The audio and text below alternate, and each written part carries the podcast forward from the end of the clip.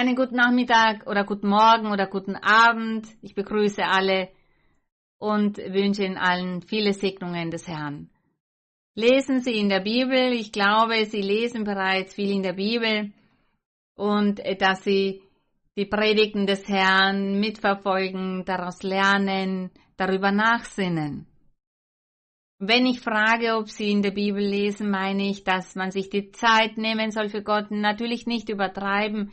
Manche sagen, dass sie ständig in der Bibel lesen, Tag und Nacht in der Bibel lesen und zu jeder Zeit tun sie das und somit fühlen sich den nahen Angehörigen, die mit diesen Menschen leben, zusammenleben, diese stören sich daran, die kritisieren das und die reden dann und, und werden vielleicht wütend und somit entstehen Konflikte in den Familien. Daher soll man gemäßigt sein in jeglicher Hinsicht. Die Mäßigung ist wichtig. Ja, dass wir uns die Zeit für Gott nehmen, so wie es in dem Buch Prediger steht, es gibt für alles die Zeit. Für alles gibt es Zeit. Lesen Sie in dem Buch Prediger. Lesen Sie dieses gesamte Buch, da sind ganz viele Regeln und kurze Predigten, die dort mitgeteilt werden, und zwar für das Alltagsleben der Menschen tauglich. Das sind verschiedene Gedankengänge. Das, was der Sprücheschreiber da geschrieben hat. Er schrieb von all dem, was im Alltagsleben der Menschen passiert, von den Menschen, Kindern, von den Tieren. Und wir lernen weise zu sein. Wir lernen somit gemäßigt zu sein, nüchtern zu bleiben. Dass wir somit nicht vielleicht die Menschen beleidigen oder verletzen. Oft gibt es nicht genug Verständnis innerhalb der Familie, aber oft aus Mangel an Weisheit, weil es vielleicht unter uns an Weisheit mangelt. Ich sage mal wieder, lesen Sie in der Bibel, weil man sich die Zeit nehmen soll für Gott, ihm danken soll. Jeden Tag sollen wir Gott danken für das Leben, das er uns schenkt. Wenn wir die Augen öffnen dürfen, ist das ein weiterer Tag, den Gott uns im Leben schenkt. Er gibt uns das Leben, damit wir dieses Leben nutzen, diese Zeit nutzen, mit Gott leben, aber zugleich auch viele Dinge im Leben genießen können, das erleben dürfen, das, was wir hier in der Welt von Gott geboten bekommen. Er möchte, dass wir das auch genießen und das tun wir. Das tun wir auch. Aber wichtig ist, dass wir immer die Hand Gottes halten. Beten Sie immer, wenn Sie Probleme haben. Es gibt viele, die Probleme und Schwierigkeiten durchmachen. Viele Menschen, die krank sind, die auch psychisch erkrankt sind. Es gibt viele, die psychische Erkrankungen haben, in der Familie leben und die Familie weiß nicht, wie sie damit umgehen soll, wie sie zusammenleben soll. Dafür gibt es keine Heilung unter den Menschen. Und daher sage ich, beten Sie zu Gott, flehen Sie zu ihm. Wenn Sie können, knien Sie sich hin. Das ist noch viel besser, sich vor Gott hinzuknien, wenn es Ihnen möglich ist. Manche können aus gesundheitlichen Gründen sich nicht hinknien.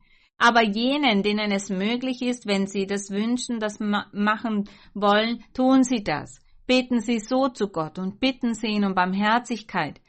Wenn jemand in Ihrer Familie krank ist, wenn jemand eine psychische Erkrankung hat, Schizophrenie oder ähnliches. Beten Sie zu Gott und sagen Sie, mein Herr, befreie diesen Menschen, sei gnädig.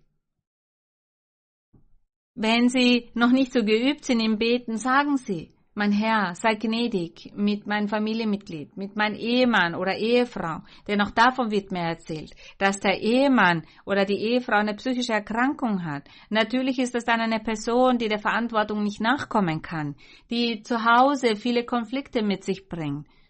Flehen Sie zu Gott, bitten Sie ihn um Barmherzigkeit. Er wird Sie anhören. Für alles gibt es eine Lösung.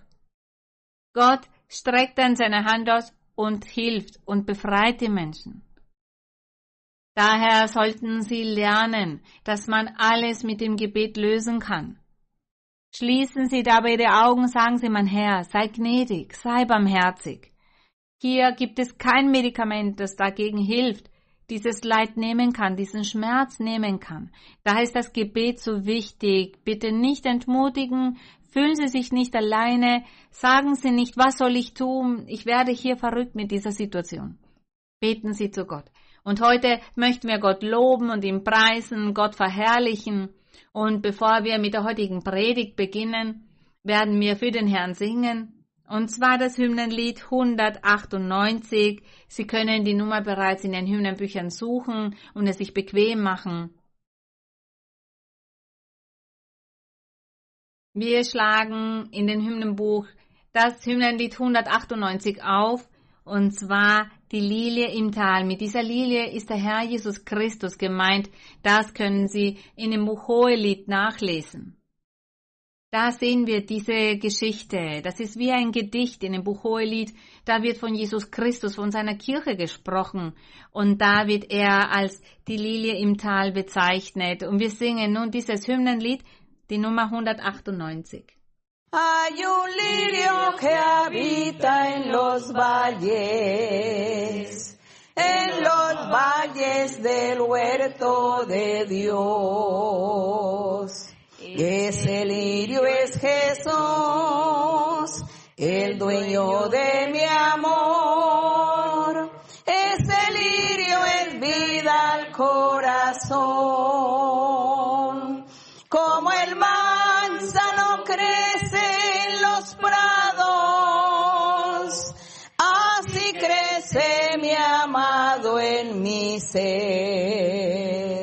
En su sombra una vez mi calor refresqué.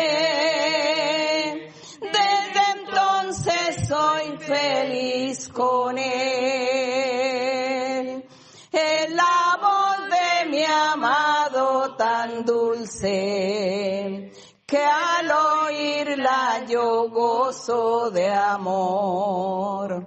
Una vez mi Jesús a mi alma habló, desde entonces conozco su voz. Como el manzano crece en los prados,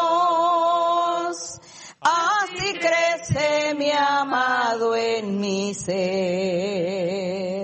En su sombra una vez mi calor refresqué. Desde entonces soy feliz con él.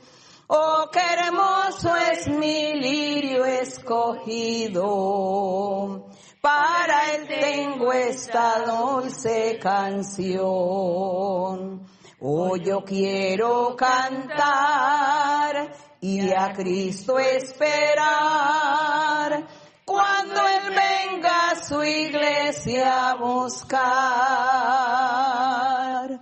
Como el manzano crece en los prados, así crece mi amado en mi ser.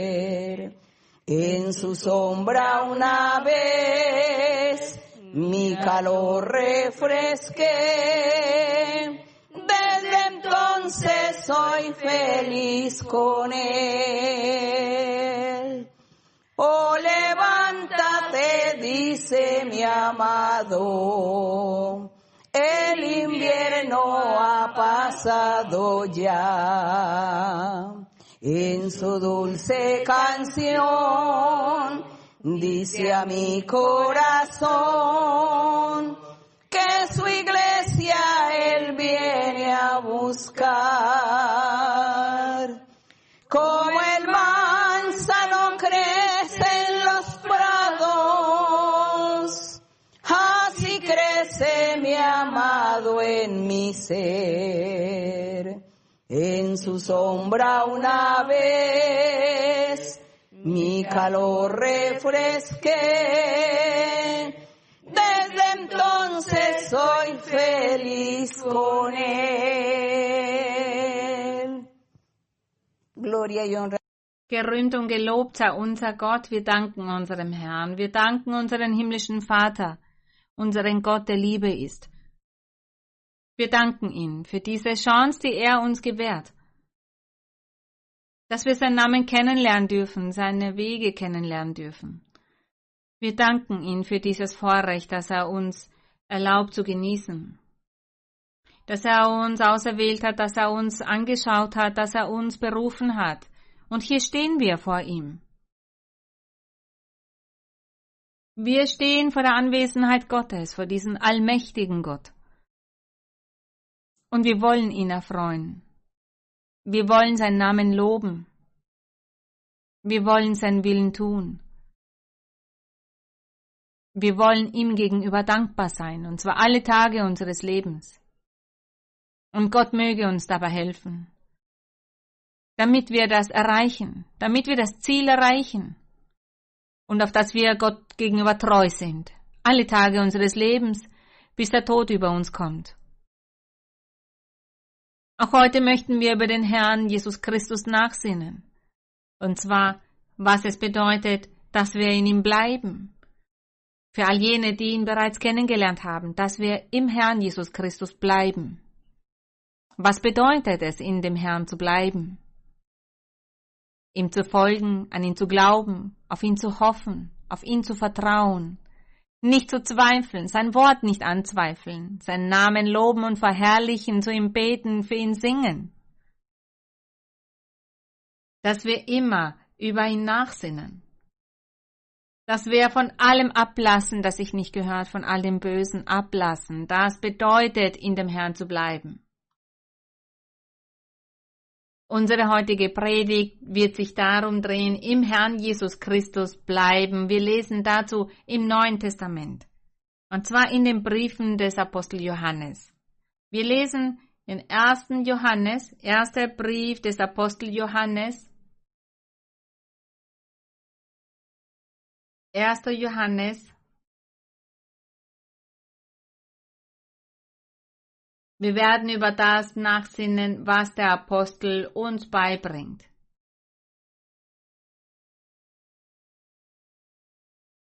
Wir werden uns ansehen, welche Wohltaten wir empfangen, wenn wir in dem Herrn Jesus Christus auch bleiben. 1. Johannes Kapitel 2 Vers 1 bis 6.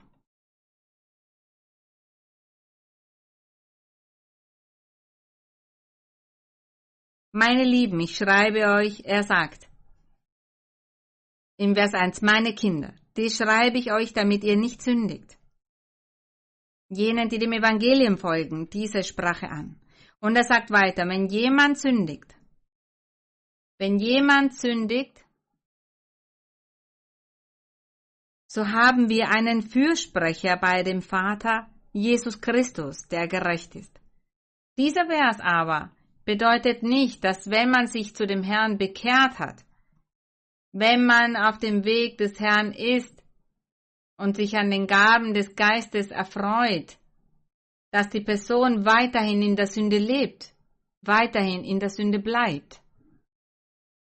In dem Buch Hebräer, da steht ja, eine Person, die in dem auf dem Weg des Herrn ist und das Geistliche genießen darf und dann wieder zur Sünde zurückkehrt, für diese Person gibt es keine weiteren Möglichkeiten. Auf diese Person wartet dann nur eine schlimme Strafe. Der Apostel, er spricht hier von jenen Menschen, die gesündigt hatten, in der Sünde lebten, aber das Wort des Herrn weiterhin anhörten. Und er sprach hier zu diesen zwei Gruppen, zu jenen, die sich zu dem Herrn bekehrt hatten und die sich noch nicht bekehrt hatten. Diese lebten noch in der Sünde. Und deshalb sagt er, wenn jemand sündigt, so haben wir einen Fürsprecher bei dem Vater Jesus Christus. Ja, der Herr Jesus Christus, er ist der Fürsprecher, er ist unser Anwalt und er vergibt auch die Sünden. Er ist derjenige, der zum Vater sagt, vergib ihnen. Vergib ihnen, denn ich habe mich am Kreuz geopfert, mein Blut vergossen, so dass alle, die an mich glauben, dessen Sünden vergeben werden. Vater, erinnere dich daran, ich habe dieses Opfer gebracht, und daher bitte ich dich nun um diese, die gesündigt haben, sie wollen Buße tun, und ich bitte dich darum, dass du diesen vergibst. Das ist die Aufgabe des Herrn Jesus Christus. Diese Aufgabe macht er. Seit dem Tag, als er am Kreuz sein Leben gab, sein Blut vergoss. Genau deshalb zur Vergebung der Sünden. Und der Herr, er arbeitet in der Menschheit, unter den Menschen, mit jenen, die im Herzen für ihn bereit sind. Der Herr arbeitet bereits seit langen Zeiten. Und der Herr ist gnädig mit jenen, die mal in Sünde lebten, die sündigten. Und der Herr sagt aber dann zu diesen, ich vergebe dir.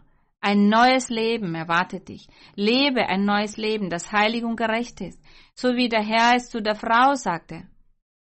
Eine Frau, die man während des Ehebruchs erwischt hatte. Und die Pharisäer und die Juden damals sagten, das Gesetz Mose besagt, dass diese Frau gesteinigt werden muss. Jene, die Ehebruch begehen sollen, gesteinigt werden. Und der Herr Jesus in seiner Gnade hatte dieser Frau vergeben. Er vergab ihr diese Sünde und sagte, geh fort, aber sündige nicht mehr. Ich glaube, diese Frau hat ihm gehorcht, denn die Geschichte später besagt, dass sie den Herrn Jesus folgte, dass sie bereut hat und der Herr hat ihr vergeben. Das heißt, sie blieb aber bei dem Herrn. Sie wandelte mit ihm, da begann ihr Leben mit dem Herrn und sie blieb bei ihm. Und in Vers 2, da sagt er, und er, das heißt Jesus Christus, ist die Versöhnung für unsere Sünden, nicht allein aber für die unseren, sondern auch für die der ganzen Welt, für all jene, die an den Herrn glauben. Und daran merken wir, dass wir ihn kennen, wenn wir seine Gebote halten. Er sagt, in dem Herrn bleiben bedeutet auch, die Gebote des Herrn zu halten, diese zu erfüllen. Und die Gebote des Herrn bedeuten, von allem abzulassen, was man Sünde nennt. Das sind die Gebote des Herrn. Man soll nicht sündigen, keine Art von Sünde begehen. Der Herr verbietet das mit seinen Geboten. Und heutzutage haben wir den Herrn Jesus Christus, er hilft uns dabei, er hilft uns, dass wir uns ändern. Er hilft unseren Körper, unseren Fleisch, er verändert dieses und hilft uns, damit diese Neigung zur Sünde von uns genommen wird und wir somit Gott erfreuen können. Das bedeutet, die Gebote zu erfüllen. In dem Herrn zu bleiben, bedeutet auch, die Gebote des Herrn zu halten. Und im Vers 4, da sagt er, wer sagt, ich kenne ihn. Das heißt, ich kenne ihn, ich kenne Gott oder den Herrn Jesus Christus und hält seine Gebote nicht. Er sagt, der ist ein Lügner. Und in dem ist die Wahrheit nicht. Und das stimmt. Ich habe von vielen Menschen gehört, die sagen, ich bin Christ, ich bin Christin. Aber ich sehe, dass diese Menschen Ehebruch begehen.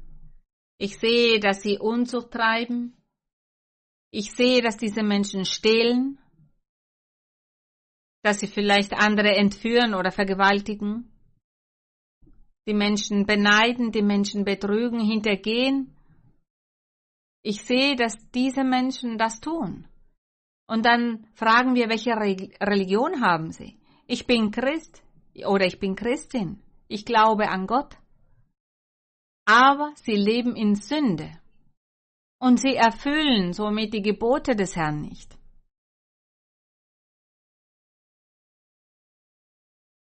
Und da steht, er sagt es eindeutig, dieser Mensch ist ein Lügner. Somit ist dieser Vers 4 wahr. Es ist eine Realität. Menschen, die sagen, ich kenne ihn, aber halten seine Gebote nicht, leben ständig in Sünde, dann ist diese Person ein Lügner. In dem ist die Wahrheit nicht. Diese Person ist nicht in dem Herrn geblieben. Behauptet an Gott zu glauben und Christ zu sein oder Christin zu sein, erfüllt aber nicht die Gebote Gottes und bleibt somit nicht in dem Herrn. Vers 5. Wer aber sein Wort hält, das heißt, egal ob Mann oder Frau, jene, die die Gebote des Herrn halten, sein Wort halten, in dem ist wahrlich die Liebe Gottes vollkommen. Das heißt, dieser Mensch in diesem Menschen ist die Liebe Gottes vollkommen. Von jenen Menschen, die die Gebote des Herrn halten. Und daran erkennen wir, dass wir in ihm sind, sagt er weiter. Daran erkennen wir, dass wir in ihm sind. Und wer sagt, dass er in ihm bleibt, das heißt in den Herrn Jesus Christus, in Gott bleibt, der soll auch leben, wie er gelebt hat. Das heißt, dieser Mensch soll so leben, wie er gelebt hat. Und soll in dem Wort des Herrn bleiben, in den Geboten des Herrn bleiben. Damit Gott mit diesem Menschen ist. Mit diesem Menschen wandelt so dass diese Menschen in Gemeinschaft leben mit Gott, Gemeinschaft haben mit Gott. Manche fragen, was bedeutet es, Gemeinschaft zu haben mit Gott? Genau das, dass man ablässt von dem Bösen, dass man ablässt von der Sünde, von dem Bösen, von allem Übel, dass man die Gebote des Herrn haltet, seinen Willen erfüllt. Das bedeutet, in dem Herrn zu bleiben. Und das bedeutet, in Gemeinschaft mit Gott zu sein. Wir lesen jetzt im Vers 14.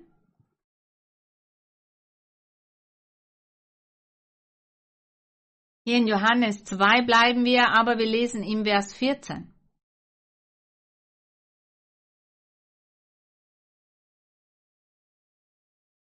Ich habe euch Kindern geschrieben, denn ihr kennt den Vater.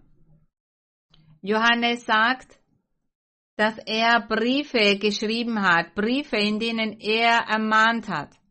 Briefe an die Ältesten, an die jungen Menschen, an Menschen verschiedenen Alters. Und er sagt hier für die Väter. Er sagt, ich habe euch Kindern geschrieben, denn ihr kennt den Vater. Ich habe euch Vätern geschrieben, denn ihr kennt den, der von Anfang an ist. Ich habe euch jungen Männern geschrieben, denn ihr seid stark und das Wort Gottes bleibt in euch. Er spricht hier speziell all diese Zielgruppen an. Vor allem die jungen Menschen, die in dem Herrn geblieben sind. Und er sagt weiter, denn ihr seid stark und das Wort Gottes bleibt in euch und ihr habt den Bösen überwunden. Vers 15, habt nicht lieb die Welt noch was in der Welt ist. Manche fragen dabei vielleicht, was bedeutet die Welt? Das, was die Sünde bedeutet. Götzenanbetung, Hexerei, Aberglaube. Die Magie, Wahrsagerei. All das, was Sünde ist. Götzendienst, Götzenanbetung.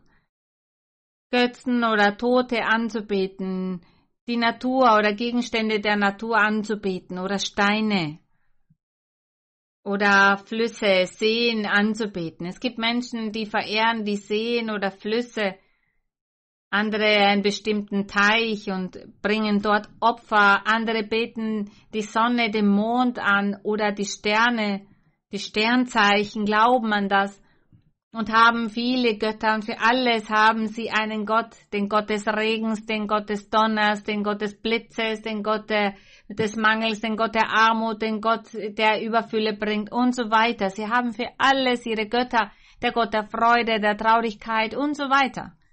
Der Gott der Liebe, all das haben sie. Und das bezeichnet die Welt. Sich betrinken, die Orgien, die Unzucht, die Ausschweifungen, all das Unreine, all das ist die Welt. Ausrauben, Entführungen, Vergewaltigungen. All das ist die Welt. Es gibt so vieles, was da dazugezählt wird. Es würde gar nicht die Zeit reichen, alles einzeln aufzuzählen, was zu der Welt gehört. Betrügen, Lügen, Neid, Eifersucht. All das ist die Welt. Ehebruch, Unzucht. Auch das ist die Welt. Auch das ist damit gemeint. All die Ausschweifungen. All das, was der Mensch mit seinem Körper tut. All das, was dermaßen übertrieben auch ist. Alles, was sie erfinden. All das bedeutet die Welt. Wenn er sagt, habt nicht lieb die Welt, dann meint er nicht die Erde natürlich. Er meint nicht die Erdkugel sondern das, was auf der Welt ausgeübt wird, das, was die Menschen auf dieser Welt tun, das bezeichnet die Welt. Deshalb sagt in Vers 15, habt nicht lieb die Welt noch was in der Welt ist. Wenn jemand die Welt lieb hat, in dem ist die Liebe des Vaters nicht. Das heißt, Gott ist nicht in diesem Menschen. Und das bedeutet, dass dieser Mann oder diese Frau auch nicht in dem Herrn bleiben. Wenn die Menschen verantwortungslos handelt, zum Beispiel in einer Familie, wenn Frauen ihre Kinder verlassen, einfach fortgehen, auch das ist die Welt. Wenn es Ehemänner gibt, die verantwortungslos sind und ihre Kinder verlassen, ihr Zuhause verlassen, auch das bedeutet die Welt, wenn sie den Pflichten nicht nachkommen die Pflichten der Familie gegenüber, das ist die Welt. Und er sagt, wer die Welt liebt und all das ausübt, in diesen ist nicht die Liebe Gottes. Das heißt, in diesem Menschen, dieser Mensch bleibt nicht in dem Herrn. Diese Personen bleiben nicht in Gott. Und im Vers 16, da sagt er, lesen Sie bitte alle mit, denn alles, was in der Welt ist, des Fleisches Lust All das, was wir aufgezählt haben, ist die Fleischeslust und der Augenlust und hoffärtiges Leben. Also er sagt hier, der Augenlust, was sehen sich die Menschen gerne an in der Welt? So vieles. Der Teufel hat so viel erfunden, so vieles für die Augen, damit die Augen sich daran erfreuen und es gerne anschauen und damit beginnt die Person dann zu sündigen, sich von Gott zu entfernen. An manchen Orten sind die Menschen ganz nackt, weil sie ja sich daran erfreuen wollen, an dem, was sie sehen. Oder auch, was in den Medien ist. In den verschiedenen Medien. Bilder. Das, was die Technik nun erlaubt über das Internet, was zu sehen ist. Sogar die Hölle und der Teufel und seine Dämonen und seine Handlungen werden da gezeigt. Die stellen sich das vor und zeigen das. Und somit beeinflussen sie die Gedanken der Menschen, der Kinder. Die Menschen sehen so vieles, tun so vieles mit ihrem Körper, tun das mit ihrem Körper, damit andere sich daran erfreuen. Deshalb sagt er, die Lust der Augen, des Fleisches Lust, was es in der Welt gibt. Das Fleisch ist unser Körper. Und er sagt die Lust des Fleisches. Das, was die Menschen sehen, Unzucht, Ehebruch, Ausrauben, Betrügen, Hintergehen, Entführungen, Vergewaltigungen. Das ist die Fleischeslust und der Augenlust und hoffärtiges Leben, das heißt die Eitelkeit des Lebens. Dass die Person so stolz darauf ist, dass sie besitzt und hat und jemand ist, etwas genießen kann, dies und jenes tun kann. Dass die Frau zum Mann wird oder der Mann zur Frau, das fällt darunter. Hoffärtiges Leben. Weil die Person stolz ist, so zu sein, so zu denken sich Gott widersetzen, sich der Natur, die Gott jeden Einzelnen mitgegeben hat, zu widersetzen, sich dem zu widersetzen, was das Normale ist. Und er sagt hier, auch das ist nicht vom Vater, sondern von der Welt. Deshalb sagt er, liebt nicht die Welt oder was in der Welt ist. Und er sagt er in Vers 17, und die Welt vergeht mit ihrer Lust. Wer aber den Willen Gottes tut, der bleibt, der bleibt in Gott, in den Herrn, und zwar in Ewigkeit. Von diesem Leben an und dann in der Ewigkeit auch.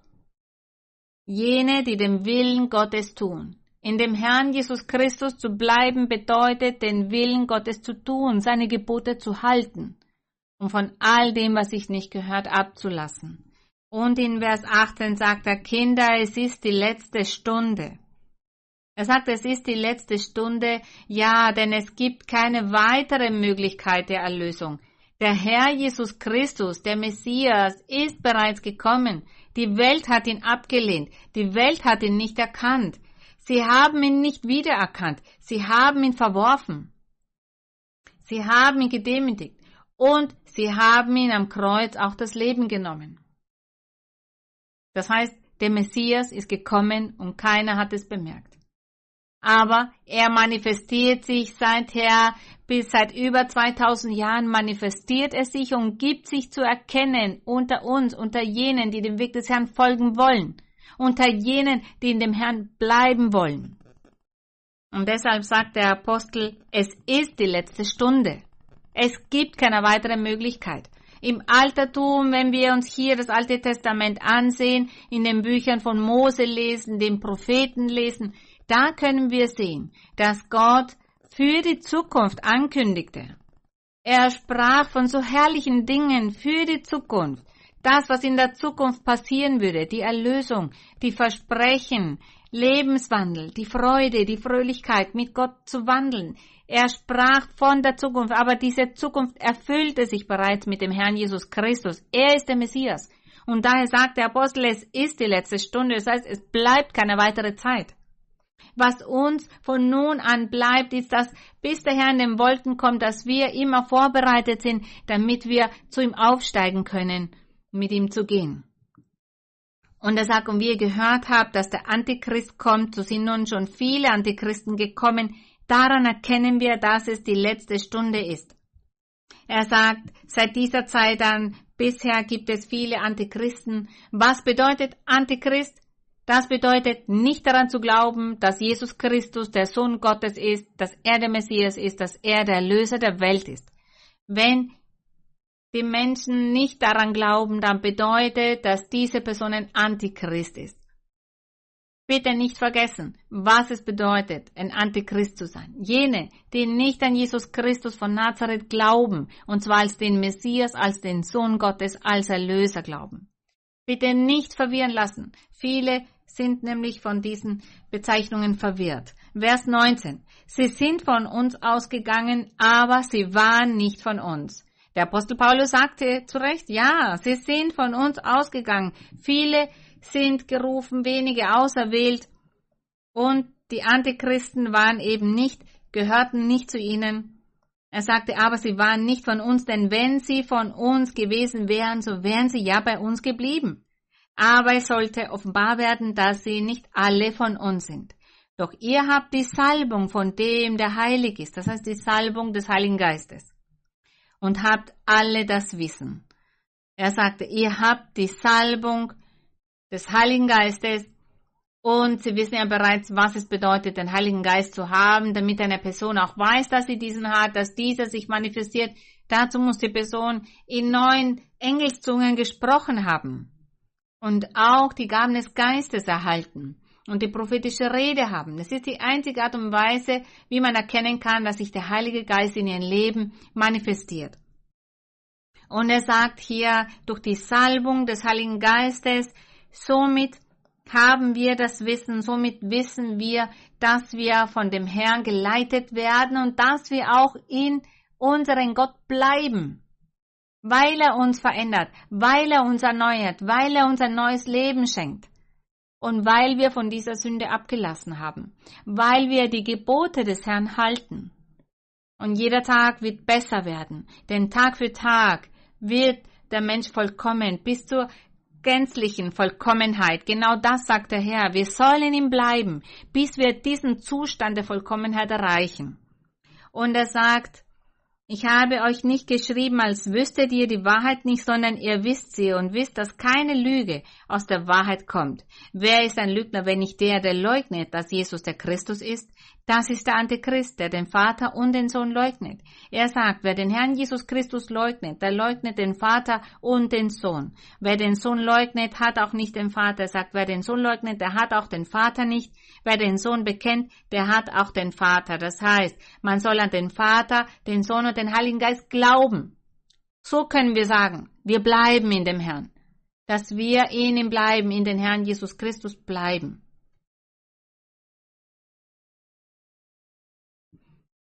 Und im Vers 24, da sagt er, was ihr gehört hat von Anfang an, das bleibe in euch. Wenn in euch bleibt, was ihr von Anfang an gehört habt, so werdet ihr auch im Sohn und im Vater bleiben. Das heißt, wir sollen in dem Herrn bleiben. Und im Vers 25, und das ist die Verheißung, die er uns verheißen hat. das ewige Leben. Er hat uns das ewige Leben versprochen. Dann sagt er, dies habe ich euch geschrieben von denen, die euch verführen. Und die Salbung, die ihr von ihm empfangen habt, bleibt in euch. Das bedeutet, wenn eine Person den Heiligen Geist bekommt, dann bleibt der Heilige Geist in diesem Menschen. Wenn diese Person sich dazu entschlossen hat und auf dem Weg bleibt und feststeht und in dem Herrn bleibt und zwar alle Tage. Denn wenn diese Person umkehrt, dann wird der Heilige Geist auch diesen Menschen verlassen. In den Herrn bleiben, den Heiligen Geist haben, die Gaben des Geistes haben, aber auch bleiben und weitermachen, bis der Tod über uns kommt. Deshalb sagt er in der Bibel, seid treu bis an den Tod. Und im Vers 27, dann sagt er weiter, und ihr habt nicht nötig, dass euch jemand lehrt, sondern wie euch seine Salbung alles lehrt, so ist's wahr und ist keine Lüge. Und wie sie euch gelehrt hat, so bleibt in ihm. Er sagt, bleibt in Gott, bleibt in dem Herrn. Und er sagt hier, um in Gott zu bleiben, soll man den Heiligen Geist haben, die Gaben des Geistes haben und diese wunderbaren geistlichen Erfahrungen machen, durch die sich der Herr in der Versammlung auch offenbart manifestiert. Vers 28. Und nun, Kinder, bleibt in ihm, das heißt in Christus, damit wir, wenn er offenbart wird, das heißt, wenn er in den Wolken kommt, um seine Kirche zu holen, damit wir Zuversicht haben und nicht zu Schanden werden vor ihm, wenn er kommt.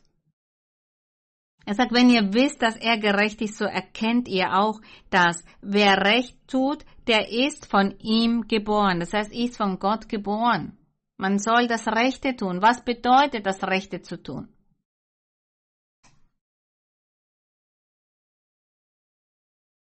Rechtschaffen sein, von der Sünde abzulassen.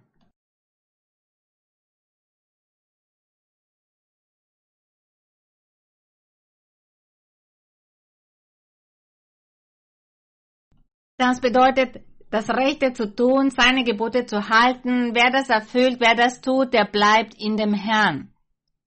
Wir gehen über zu Kapitel 3, 1. Johannes Kapitel 3. In Vers 6. Er sagt, wer in ihm bleibt, der sündigt nicht. Das heißt, er hat hier bestätigt, und das bekräftigt, wer in dem Herrn Jesus Christus bleibt, dieser Mensch sündigt nicht. Und es gibt einen anderen Vers, der besagt, die Kinder Gottes sündigen nicht. Und die Menschen sagen dann vielleicht, aber wir sind doch alle Gottes Kinder. Das hört man sehr oft von den Menschen. Wir sind alle Gottes Kinder. Die vielen Milliarden von Menschen, dass alle Gotteskinder sind, das ist nicht so. Nicht alle sind Gotteskinder. Gotteskinder sind jene, die nicht sündigen. Jene, die die Gebote Gottes halten, die Gebote des Herrn erfüllen. Das sind die wahren Gotteskinder. Und er sagt, jene, die in dem Herrn Jesus Christus bleiben, diese sündigen nicht. Er sagt, wer sündigt, der hat ihn nicht erkannt und ist auch nicht in ihm. Somit sehen wir, dass nicht alle Gotteskinder sind. Als der Herr Jesus Christus auf der Erde predigte, in Jerusalem predigte, vom Himmelreich predigte, viele Menschen hörten ihm zu. Da waren auch die Pharisäer dabei, die Sadduzäer, welche die Feinde des Herrn waren, und sie kritisierten ihn. Seine Predigt haben sie verworfen. Und sie sagten zu dem Herrn, wir sind Kinder unseres Vaters Abraham. Doch der Herr hat ihnen die Sünden vorgeworfen und gesagt, ihr seid nicht Kinder eures Vaters Abraham. Ihr seid Kinder von eurem Vater, dem Teufel. Denn ihr tut auch die Werke des Teufels. Der Teufel sündigt. Von Anfang an hat er gesündigt. Von Anfang an hat er gesündigt er tut jede Art von Sünde, und zwar ständig. Und ihr sündigt genauso, somit seid ihr Kinder des Teufels. Das war für sie hart, das zu hören. Da würde sich jeder beleidigt fühlen. Und Gott ist der gleiche, gestern, heute und für alle Zeiten. Somit lehrt Gott heutzutage das Gleiche. Jene, die in Sünde leben, die Sünde ausüben, diese sind Kinder des Teufels. Doch man soll ein Gotteskind sein. Man soll in dem Herrn Jesus Christus bleiben, um nicht zu sündigen. Denn er sagt, wenn wir sündigen, dann haben wir Gott nicht erkannt, dann kennen wir ihn nicht. Vers 7. Kinder, lasst euch von niemandem verführen. Wer recht tut, der ist gerecht, wie auch jener gerecht ist. Das heißt, wer die Gebote hält, ist gerecht. Wer nicht sündigt, ist gerecht. Das ist das Rechte zu tun. Das bedeutet, nicht zu sündigen. Und er sagt, wer recht tut, der ist gerecht, wie auch jener gerecht ist. Und wer Sünde tut, der ist vom Teufel. Denn der Teufel sündigt von Anfang an. Dazu ist erschienen der Sohn Gottes. Und wir gehen über zum Vers 24. Und wer seine Gebote hält, er sagt, wer seine Gebote hält, dieser bleibt in dem Herrn. Er sagt ja, wer von Gott geboren wurde, dieser sündigt nicht. Weil die Person von Gott geboren wurde. Deshalb kann die Person gar nicht mehr sündigen. Und es gibt manche, die sich dadurch beleidigt fühlen. Er sagt in Vers 10, Daran wird offenbar, welche die Kinder Gottes und welche die Kinder des Teufels sind. Vielleicht sagt manch einer, das, das ist viel zu hart, das so zu lehren. Er sagt, wenn ich recht tut, der ist nicht von Gott und wer nicht seinen Bruder lieb hat. Und im Vers 24, da sagt er, wer seine Gebote hält, der bleibt in Gott und Gott in ihm und daran erkennen wir, dass er in uns bleibt, an dem Geist, den er uns gegeben hat wie äußerst wichtig es doch ist, die Anwesenheit und die Manifestation vom Geist Gottes zu haben, von dem Heiligen Geist, in unserem Leben, in unseren Versammlungen. Denn Gott ist der Einzige, der Heilige Geist, der Einzige, der uns alles lehrt, der uns zurechtweist. Er lehrt uns alles in unseren Gewissen und zeigt uns, wie wir vor Gott stehen wer wir sind, wohin wir gehen, ob wir auf dem richtigen Weg sind oder nicht. Der Geist Gottes, die Gaben des Geistes, das ist diese Leitung, die wir haben. Die Manifestierung Gottes unter uns. Das ist das, was wir haben. Das ist das, was jeden Zweifel nimmt und uns zeigt, was es bedeutet, in dem Herrn zu bleiben, was es bedeutet, Gott zu erfreuen, mit ihm zu leben, in Gemeinschaft mit ihm zu sein. Und wie wir auf diesen Weg gehen. Denn wir können doch nicht blind auf diesen Weg gehen. Wir brauchen ein Licht, wir brauchen eine Leitung, damit wir uns zurechtfinden auf dem Weg. Und wir danken Gott, wir danken den Heiligen Geist, wir danken für die Gaben des Geistes. Daher sollen wir auch bereit sein. Bereit sein, um weiterzumachen, um in dem Herrn zu bleiben, um Gottes Kinder zu werden. Denn er sagt, wer in ihm bleibt, der sündigt nicht. Und wir sollen in dem Herrn bleiben, damit wir nicht sündigen. Diese Dinge sollen wir tun. Und so können wir dann sagen, ja, wir bleiben in dem Herrn. Manch einer wird vielleicht sagen, das ist doch viel zu schwer. Es ist viel zu schwer, nicht zu sündigen.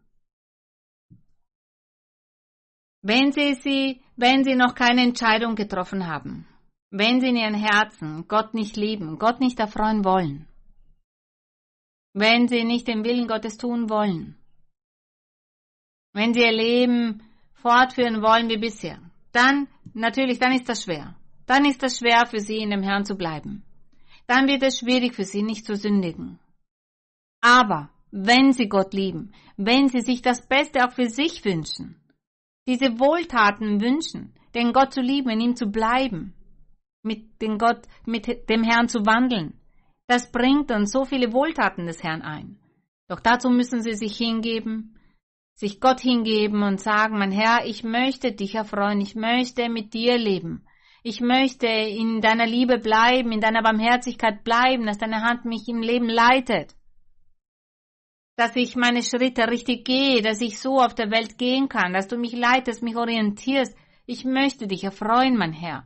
Und somit wird Gott ihnen helfen. Gott ist derjenige, der uns hilft, uns zu ändern, uns all diese Last zu nehmen, all diese Ketten zu zerstören, all diese Bindungen, die man so nicht sehen kann, aber die der Feind uns auferlegt hat unseren Körper auferlegt hat. Der Herr nimmt das alles und dann können wir sagen, ja, ich habe so viel Schlechtes und Dinge, die sich nicht gehören, die ich getan habe, hinter mir gelassen. Gott hat mich befreit, denn Gott hat mir geholfen. Der Heilige Geist ist in meinem Leben und somit habe ich mich verändert und ich bin nun glücklich. Ich fühle mich erfüllt. Wir sollen dem Herrn bleiben, das Herz aber für ihn öffnen, damit er uns hilft, damit wir uns verändern können. Und in Kapitel 4, Vers 12 lesen wir nun. Kapitel 4, Vers 12. Da sagt er, Niemand hat Gott jemals gesehen. Wenn wir uns untereinander lieben, so bleibt Gott in uns. Sich untereinander lieben ist etwas, das die Menschen oft falsch deuten. Die Menschen deuten diesen Vers falsch. Was es bedeutet, sich untereinander zu lieben. Was bedeutet, sich untereinander zu lieben? Das bedeutet, dass ich meinem Mitmenschen nichts Böses tue. Dass ich meinen Mitmenschen nichts Böses antue, kein Übel antue. Zum Beispiel, dass ich niemanden ausraube, bestehle, betrüge, ich werde diese Person nicht hintergehen. Diese Person kenne ich vielleicht nicht, aber ich möchte diesen Menschen nicht betrügen, nicht hintergehen, diesen Menschen nicht das nehmen, was ihm gehört. Das soll ich nicht tun. Ich muss dessen Besitztümer respektieren. Das meine kann ich genießen, das, was ich mir selber erarbeite. Und die Mitmenschen lieben zum Beispiel auch in einer Ehe. Wenn der Ehemann die Ehefrau liebt oder sie ihn und sich respektieren würden, wenn dieser Mensch respektiert werden würde, würde diese Person gar nicht wagen, untreu zu werden. Weil diese Person den anderen respektiert und liebt und schätzt, weil deine Verpflichtung dazwischen ist. Das bedeutet, die anderen zu lieben, die Mitmenschen zu lieben. Ich kann doch jemanden nicht betrügen oder anlügen und bewirken, dass die Person deinen Fehler begeht oder ruiniert wird. Oder dann sich einer Todesgefahr ausgesetzt sieht oder jemanden betrügen und anlügen. Das kann ich doch nicht tun. Die Menschen sagen, mein Gewissen lässt das nicht zu. Ja, denn in meinem Gewissen ist Gott und er hat mir beigebracht, dass ich das Leben der Menschen respektieren soll. Ich kann nicht zu jemanden hin und vielleicht zum Beispiel jemandem etwas zum Trinken geben, damit die Person äh, vergiftet wird oder stirbt. Das kann ich doch nicht tun. Warum? Weil man diesen Menschen respektiert und liebt. Diese Person hat auch eigene Rechte, so wie ich meine Rechte habe. Ich habe das Recht auf das Leben, ein Recht auf Respekt und ein Recht auf ein Wohlbefinden. Die anderen haben auch das gleiche Recht und ich respektiere dieses Recht des anderen. Das bedeutet, die Menschen zu lieben. Das bedeutet, zu respektieren.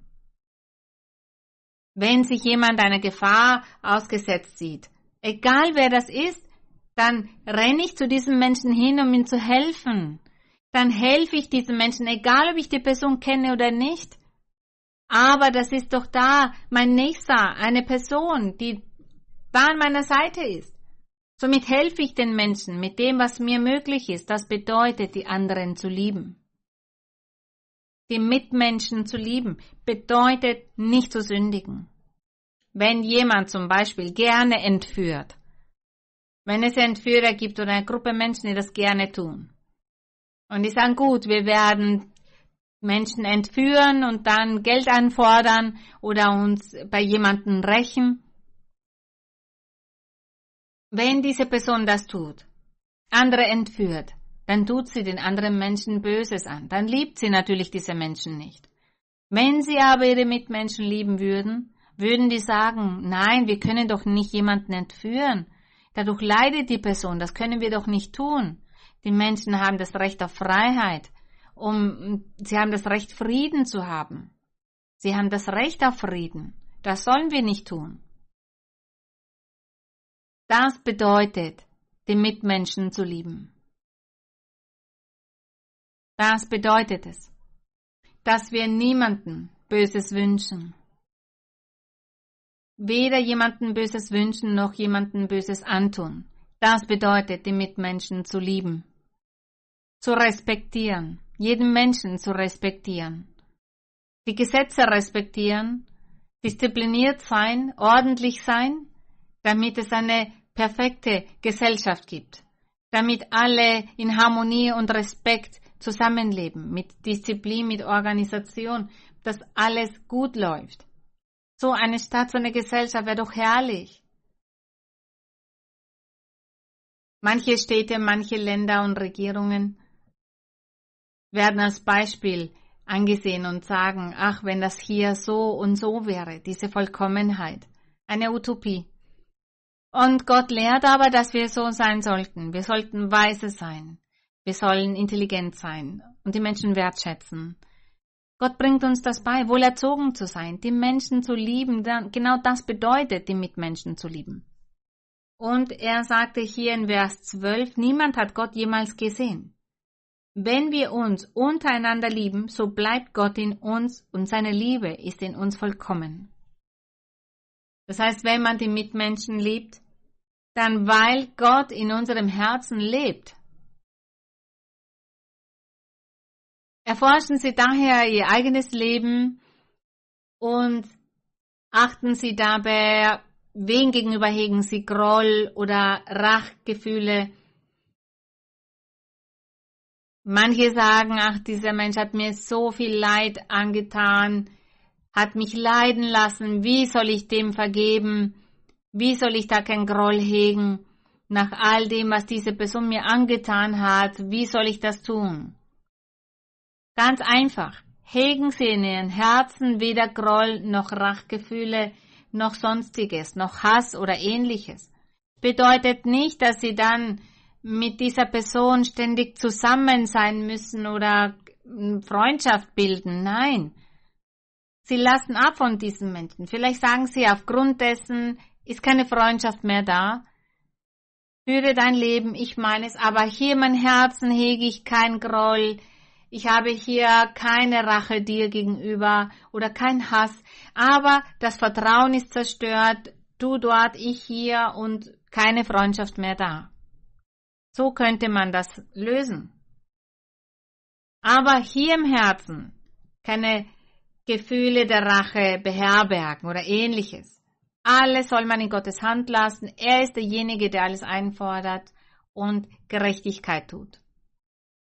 Wir sollen lernen, was es bedeutet, unsere Mitmenschen zu lieben. Und als Gott mit seinen Geboten sagte, da sagt er, Gott über alles andere zu lieben, mehr als sich selbst zu lieben. Und dann sagte er, liebe deinen Nächsten wie dich selbst. Das heißt, liebe deine Mitmenschen wie dich selbst. Wie mich selbst? Ja, ich möchte ja nicht, dass mir jemand Böses antut. Ich möchte nicht hungern, ich möchte nicht erfrieren, ich möchte keinen Schmerz, ich möchte, dass mir keiner Schmerzen zufügt, dass mich keiner beleidigt und verletzt. Da ich das nicht für mich möchte, dann tue ich das auch niemanden an. Das bedeutet, den Nächsten wie sich selbst zu lieben. Ich hoffe, Gott hilft uns zu verstehen, was es bedeutet, unsere Mitmenschen zu lieben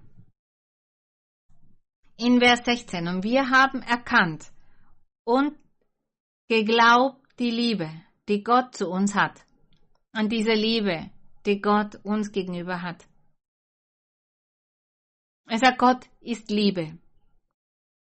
Und wer in der Liebe bleibt, der bleibt in Gott und Gott in ihm. Er sagt, Gott ist die Liebe. Und wenn wir in Gott bleiben, dann wird Gott auch in uns bleiben. Und auf diese Art und Weise können wir die Werke Gottes auch tun, das heißt die Gebote des Herrn halten, unseren Gott erfreuen, glücklich sein und unsere Mitmenschen auch glücklich machen.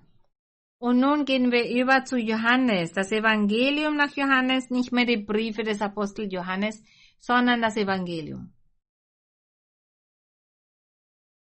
Johannes Kapitel 15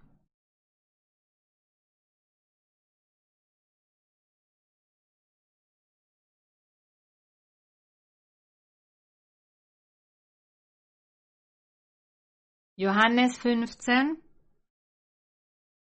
Hier predigt der Herr Jesus Christus vom Himmelreich.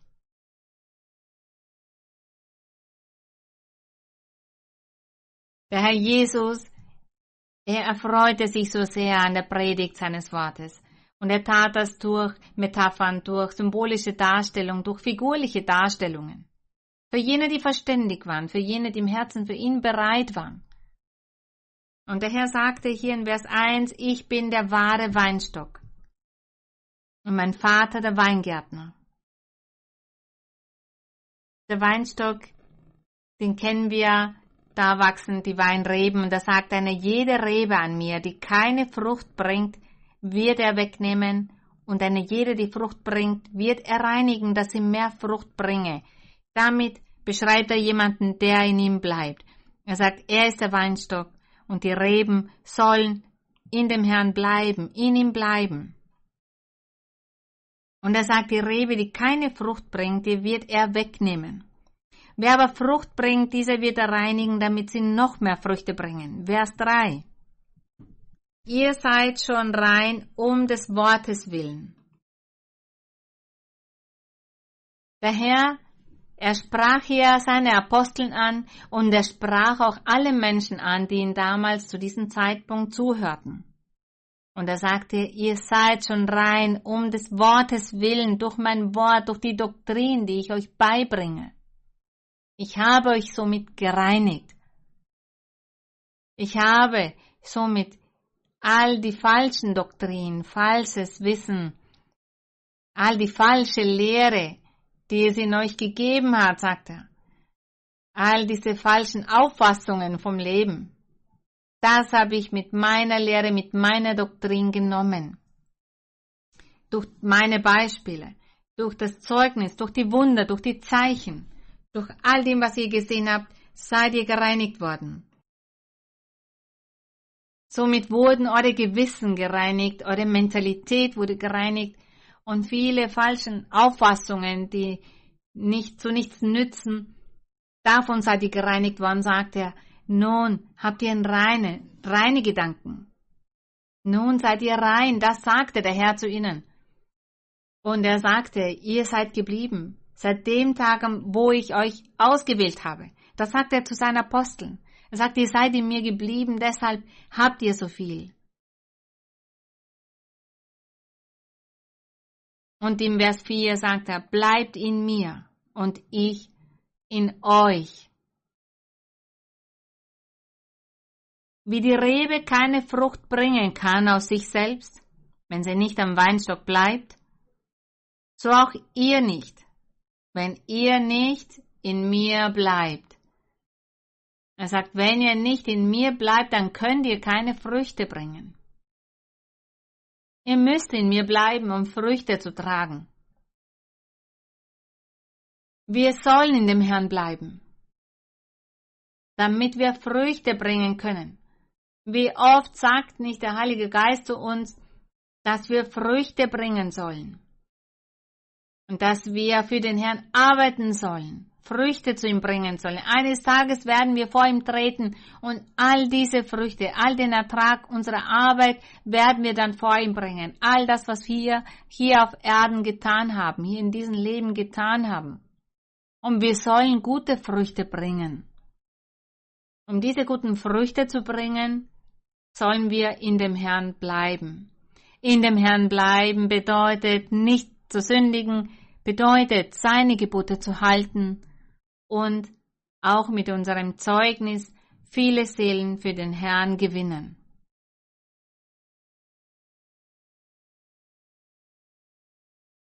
Nun im Vers 5, da sagt er, ich bin der Weinstock, ihr seid die Reben.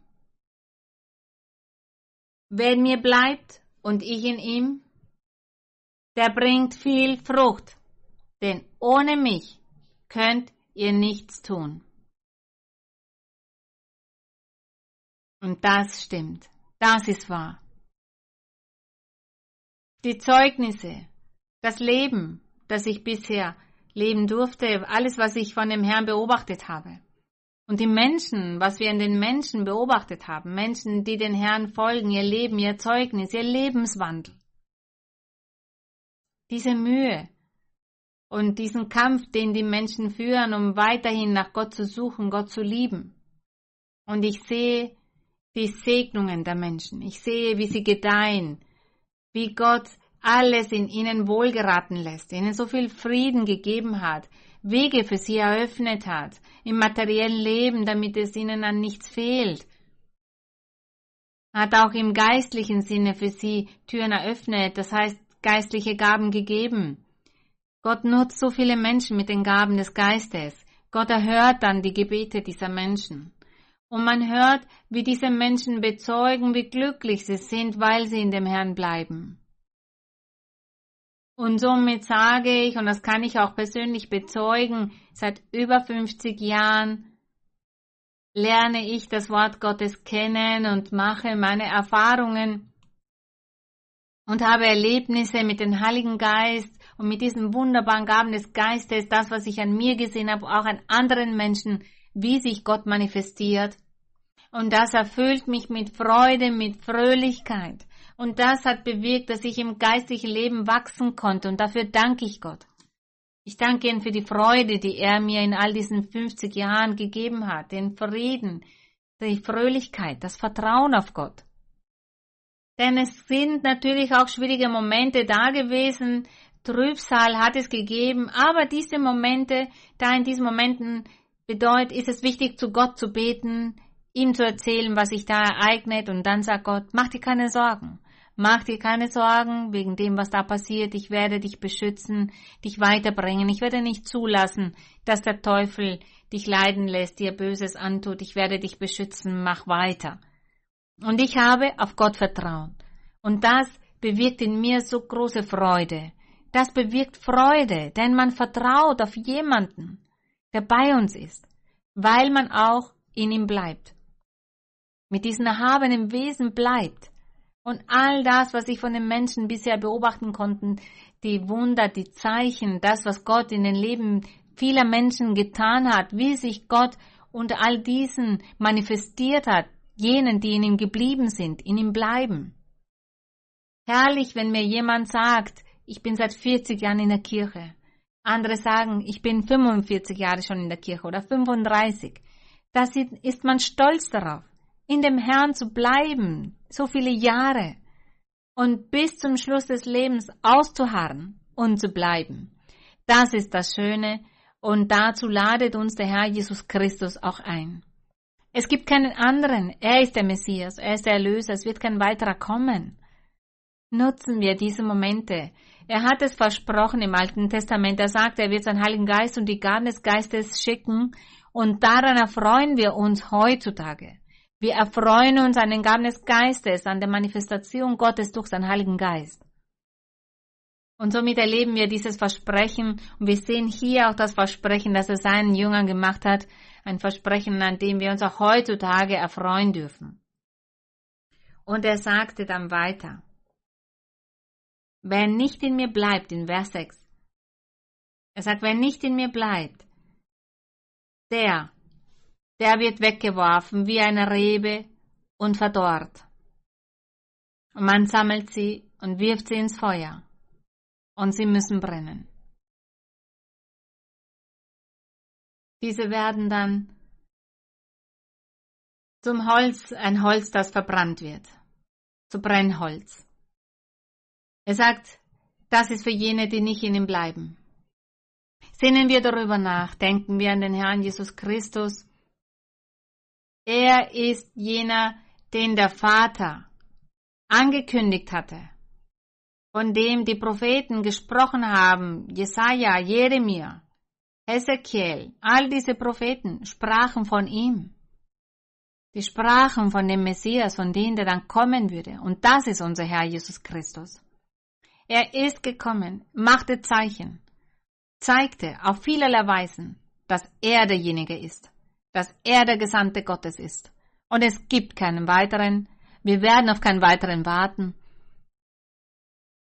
Was nun bleibt, ist der Moment, wo er in den Wolken kommen wird, um seine Kirche, sein Volk mit sich zu nehmen. Dieses Volk, das er bildet aus Menschen, aus verschiedenen Nationen und Völkern.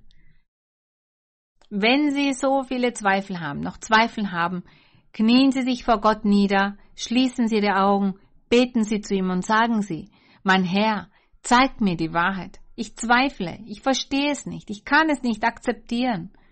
So viele Jahre hat man mir eine andere Lehre beigebracht.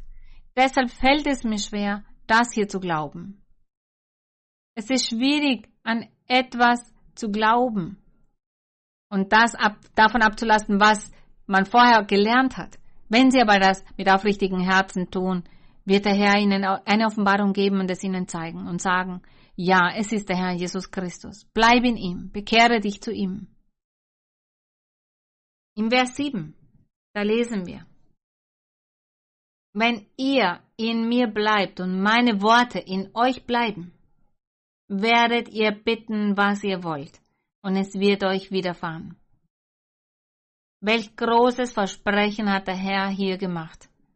Er sagt, wenn ihr in mir bleibt und meine Worte in euch bleiben, das heißt in eurem Herzen bleiben, dann bittet mich im Gebet um das, was ihr wollt, das, was ihr braucht, betet zum Vater und er wird es euch gewähren. Vers 8, darin wird mein Vater verherrlicht, dass ihr viel Frucht bringt und werdet meine Jünger.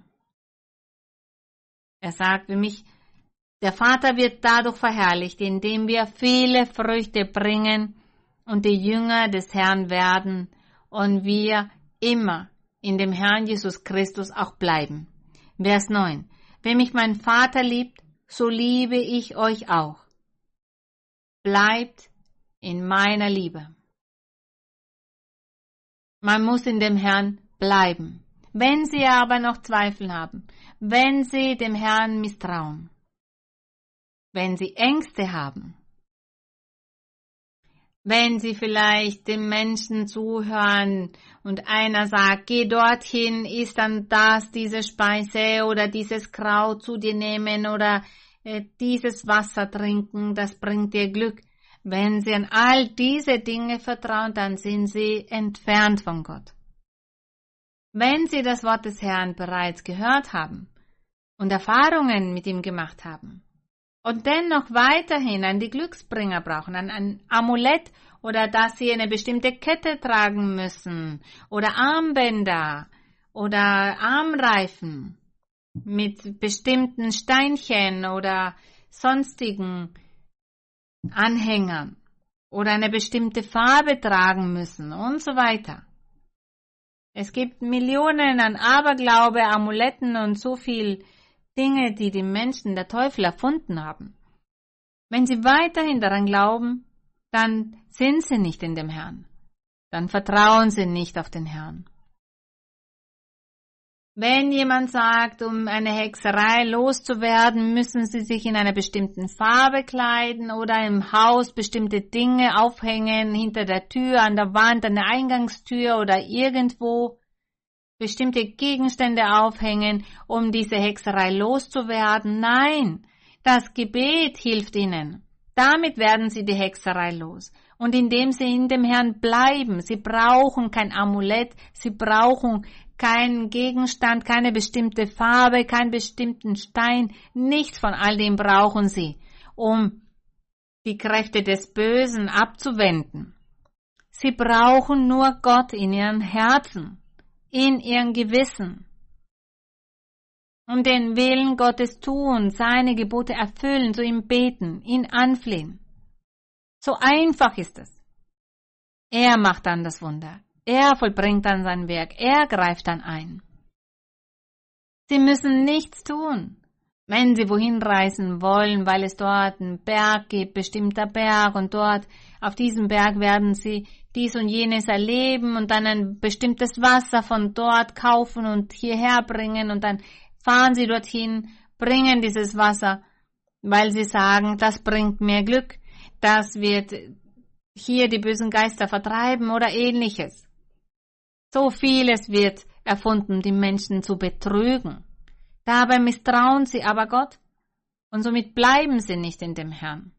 Jene, die in den Herrn bleiben und sind, die denken gar nicht an diese Dinge. Denn Gott ist mächtig. Es reicht, wenn ich zu ihm flehe, zu ihm bete und sage, mein Herr, ich habe hier diese Schmerzen oder diese Krankheit oder man möchte an mir Hexereien verüben. Lass diese bösen Geister verschwinden. Und Gott wird dann sicherlich sagen, ich werde nicht zulassen, dass diese bösen Geister dir Böses antun oder dich erkranken lassen. Das bedeutet, in dem Herrn zu bleiben.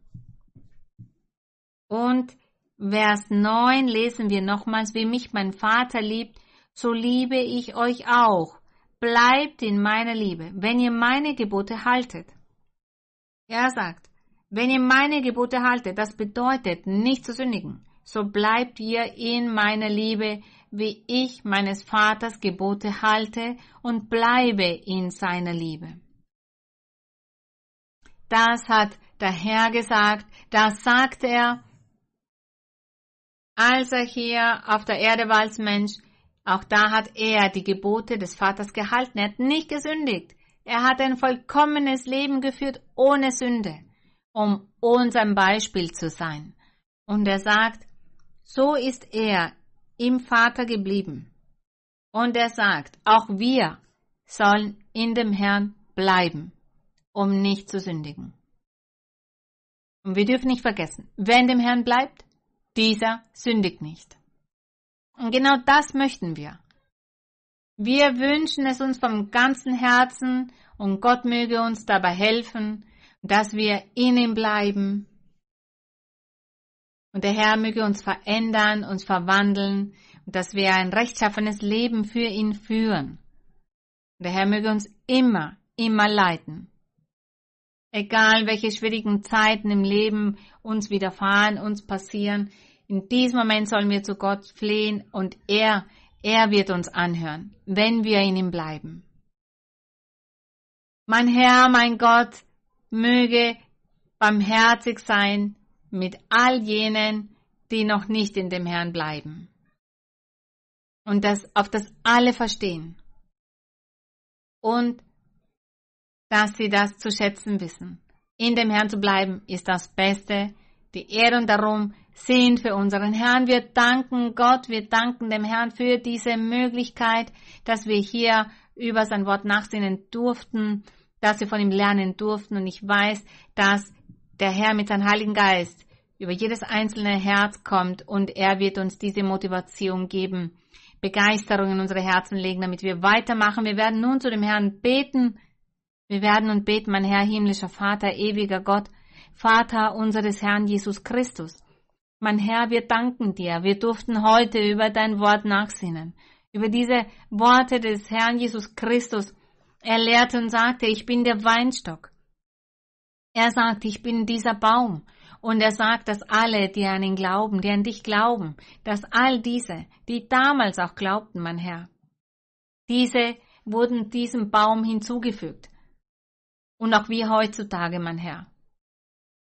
Auch wir sind diese Reben. Wir wünschen uns, diese Reben zu sein. Und dass wir an dir haften. Du, mein Herr, der du dieser Baum bist und auf das wir so Früchte tragen können, dass wir immer gute Früchte tragen. Alle Tage unseres Lebens.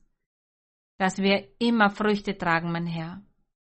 Damit wir eines Tages mit vielen Früchten vor deiner Anwesenheit anstehen. Und dass wir mit viel Begeisterung im Leben arbeiten.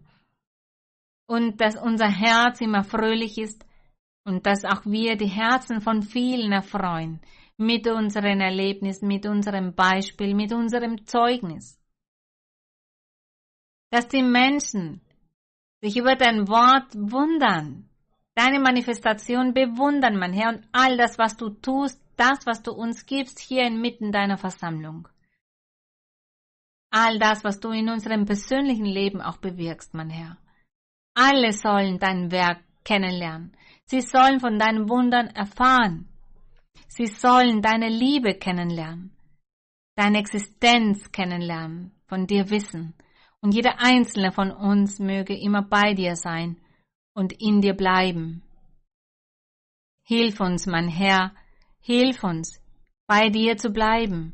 Hilf vielen Menschen, deine Doktrin zu verstehen, deinen Weg, dein Wort zu verstehen. Mein Herr, viele leiden. Viele leiden, weil der Teufel so viel böse Geister in ihre Leben geschickt hat. Und viele leiden, weil sie von bösen Geistern gequält werden. Sie werden gequält durch Hexereien, durch Zaubereien. Es gibt viele Menschen, die leiden. Und mein Herr, du weißt, dass auch wir darunter leiden. Die Schmerzen der anderen sind wie unsere Schmerzen. Und ich wünsche mir, dass sie alle glücklich sind, so wie ich an deiner Seite glücklich sein darf. Und dass sie auch alle Frieden und Fröhlichkeit haben, so wie ich das erlebe, so wie das, was du mir gibst, seitdem ich dich kennengelernt habe. Auf dass alle glücklich sind und deine Anwesenheit fühlen, dass alle bezeugen und sagen, dass sie glücklich sind. Sie sollen nicht verbittern und nicht traurig sein, sich nicht einsam fühlen, ohne Schmerzen sein, ohne Krankheit. Kein Mangel erleiden, jene, die hungern, mein Herr, die unter vielen Krankheiten zu leiden haben und die das Notwendigste nicht haben. Mein Herr, gedenke ihrer. Blicke auf sie, streck deine Hand aus, damit sie dich kennenlernen und hilf ihnen. Und damit auch sie beginnen an dich zu glauben, deine Wege zu verstehen und sich zu dir bekehren, damit sie sich erfreuen dürfen an deiner Anwesenheit, auch indem sie in deiner Liebe bleiben. Himmlischer Vater, strecke deine mächtige Hand aus, befreie jeden Einzelnen, nimm die Krankheiten, nimm die Schmerzen. Es gibt so viele Krankheiten. Krankheiten, von denen ich nie gehört habe, dass es diese gibt. Doch du, mein Herr, du kennst das alles, du kennst das und ich bete für diese Menschen, die an all diesen seltsamen Krankheiten leiden, die nicht einmal die Mediziner kennen. Und noch viel weniger ein Gegenmittel dafür haben. Mein Herr, sei gnädig mit all diesen Menschen, nimm die Schmerzen und die Krankheiten. Von jenen, die zu dir flehen und die dich darum bitten. Heiliger Vater, strecke deine mächtige Hand aus, deine Hand, die heilt, die befreit und reinige jeden Einzelnen, befreie und heile. Zerstöre die Ketten, die Bindungen, die Hexereien, die Flüche des Teufels, zerstöre all das. Schenk jeden Einzelnen Frieden und Freude, segne jeden Einzelnen. Danke, heiliger Vater. Wir danken dir, dass du unser Gebet erhört hast. Wir danken dafür, dass du unser Flehen anhörst. Im herrlichen Namen von Jesus Christus, deinem geliebten Sohn, bitten wir dich darum. Und ich bitte dich auch, mein Herr, um alle Herzenswünsche, all diese Bitten, all die Bedarfe der Menschen. Strecke deine Hand aus, mein Herr. Und wenn es dein Wille ist, segne diese Menschen. Tu alles nach deinem Willen und tu es auch so, wie es zu ihrem Vorteil ist. Ich danke dir, Vater, im Namen von Jesus Christus darum, die Ehre sind für dich von nun bis in alle Ewigkeit, gelobt sei unser Herr.